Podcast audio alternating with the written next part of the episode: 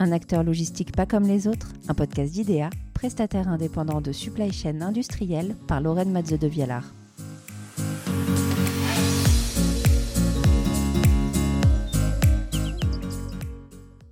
Après avoir évoqué la raison d'être et le processus collectif d'élaboration du plan stratégique d'IDEA pour 2025, il est désormais temps de vous en dévoiler les différents axes.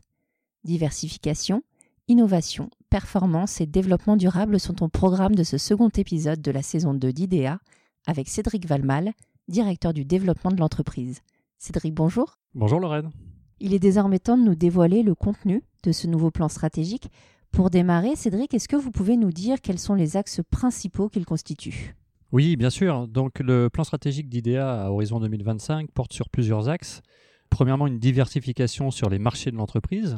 Deuxièmement, une amélioration de la performance au quotidien pour nos clients. Ensuite, euh, une dose d'innovation. Et si nous pouvons le faire dans un cadre qui soit responsable de manière sociétale et environnementale, ce serait parfait. La finalité de ce plan réside dans le service apporté à vos clients. En quoi est-ce que concrètement cela va les servir? Le processus de création du plan stratégique a été fait avec l'ensemble de nos collaborateurs à une période un peu difficile qui était le Covid. Cette période du Covid nous a amené à nous apercevoir, ce que nous savions déjà, que certains marchés euh, étaient plus résilients que d'autres et que les cycles économiques de ces marchés étaient différents. En y repensant, on a fait le choix de continuer à diversifier le groupe avec un nouveau secteur, en l'occurrence la logistique hospitalière, et en même temps de travailler sur la résilience de nos activités dans les cas de crise. Et c'est cet axe performance et marché qui nous sont venus de manière naturelle comme les deux premiers axes à travailler. Bien évidemment, dans le monde d'aujourd'hui, la donnée euh, fait partie intégrante de notre quotidien et nous sommes persuadés que si nous ne travaillons pas dès aujourd'hui la donnée de l'entreprise, la donnée de nos clients et les données que nous pouvons agréger dans le cadre de nos opérations, euh, nous ne serons pas performants demain. Est-ce que la durabilité aussi est au cœur de cette démarche? Oui, alors c'est toujours délicat de parler de durabilité quand on transporte des choses, quand on travaille pour des industries qui par nature euh, créent des désordres environnementaux, mais l'approche est euh, de regarder à chacune des étapes ce que nous pouvons faire pour améliorer notre empreinte, d'une part, nos consommations, d'autre part, et puis de travailler dans le temps.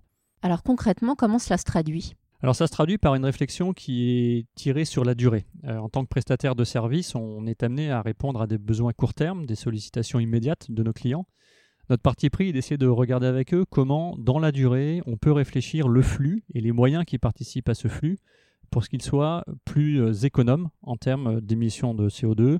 Alors, quelques exemples, euh, simplement penser à un emballage. Doit-on avoir des emballages qui sont jetables ou doit-on avoir des emballages qui sont retournables et utilisables sur plusieurs années? Le coût est différent, l'impact l'est aussi. Dans nos ambitions, on a parlé de la donnée. Cette donnée va nous permettre un certain nombre de choses qui auront des effets positifs.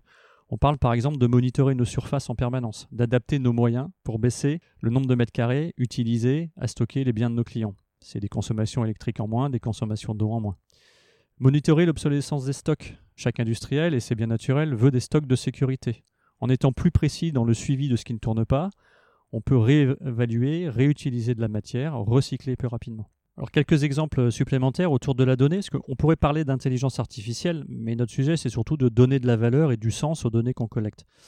En étant capable d'interpréter sur l'ensemble de la chaîne, de l'amont à l'aval, de l'entrée en magasin à la sortie du magasin, ce qui se passe sur le flux, on peut passer d'un état de fait où l'on constate simplement ce qu'il s'est passé, et c'est l'état de l'art aujourd'hui en logistique, on est capable de dire ce qu'il s'est passé, à une deuxième étape qui serait celle de prédire ce qu'il va se passer. Et la somme des données accumulées, la modélisation de ces données, va nous permettre demain d'être dans un modèle prédictif et non plus simplement dans le constat du passé. Et justement, est-ce que vous pouvez nous expliquer comment est-ce que vous avez priorisé ces axes? Alors ça va les servir euh, sur, euh, sur un certain nombre de plans. D'une part, à avoir une meilleure performance au quotidien dans leur organisation industrielle, c'est évident. Deuxièmement, d'être plus responsables dans leur approche du manufacturing, puisque vous l'avez compris, dans notre ADN, il y a l'attention à l'environnement et aux hommes. Et puis cela va leur permettre aussi d'être plus résilients en cas d'imprévu. On l'a vécu dernièrement, les crises sont de plus en plus rapides, de plus en plus violentes, et en tant que prestataire logistique, nous devons d'apporter à nos clients industriels la capacité à réagir. La donnée et l'analyse de cette donnée grâce à l'intelligence artificielle ou à la robotisation du traitement de la donnée va nous permettre d'être plus réactifs et donc plus efficaces. Par rapport à, tout ce qu'on s'est dit, euh, Cédric, durant cette interview, en quoi l'indépendance du groupe IDEA vous apporte euh, un atout différenciant? Alors Lorraine, c'est assez simple de répondre à cette question. Elle nous apporte la maîtrise de nos choix. On décide de ce qu'on veut faire, quand on veut le faire, et de la méthode qu'on peut appliquer. Pour être très concret, nous pouvons choisir de dire non à certains dossiers qui ne nous paraissent pas en accord avec notre ADN ou nos valeurs. Il nous permet aussi d'investir dans la durée.